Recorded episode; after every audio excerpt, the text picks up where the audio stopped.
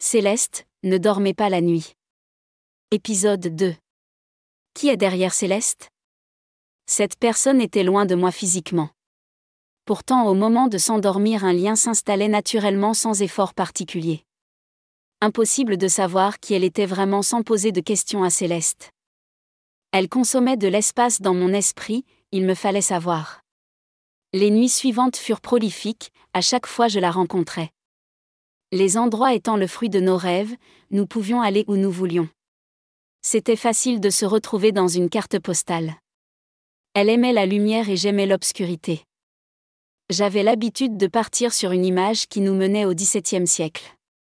Elle avait peur, les temps n'étaient pas les mêmes que maintenant. Les nuits étaient plus sombres que celles d'aujourd'hui, la lune nous procurait la lumière. Cette lune qui fut son refuge lors de nos balades nocturnes.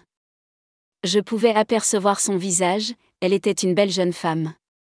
Son regard était perçant et me touchait en plein cœur, elle le savait. Parfois elle était triste, mon monde l'angoissait. Elle ne put s'empêcher de me faire découvrir son monde qui était plus serein d'apparence. C'est vrai que nous passions de très agréables moments dans son environnement.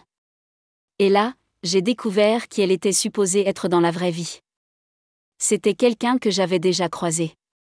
Oui, effectivement, nous avions été dans les mêmes lieux à un moment de notre vie. Pourtant, aucun lien particulier avec cette personne, nous ne sommes pas de la même famille. Céleste est bien une jeune femme dans la vraie vie. Elle a tenté de se connecter à moi par curiosité, mais avec des moyens occultes. Cela aurait pu durer seulement une minute ou quelques mois ou années par des personnes proches. Quoi qu'il en soit, cette personne a ouvert quelque chose qui sera difficile de fermer. Les pouvoirs sont libérés. Les forces vont s'affronter, cela va faire des dégâts. Je sais à qui j'ai affaire, je dois protéger mon cœur contre les maléfices qu'elle pourrait m'infliger. Elle m'a déjà consommé, je me sens faiblir, mon énergie disparaît. Céleste est le démon des âmes seules. Elle vous consume et quand votre cœur devient vide, elle vous finit et vous laisse à votre triste sort. Elle continue de vivre à travers de jeunes femmes célibataires qui désirent une personne de leur entourage. L'homme et la femme que Céleste veut lier sont piégés et peuvent en souffrir. Les deux protagonistes qui se sont aimés peuvent vaincre Céleste.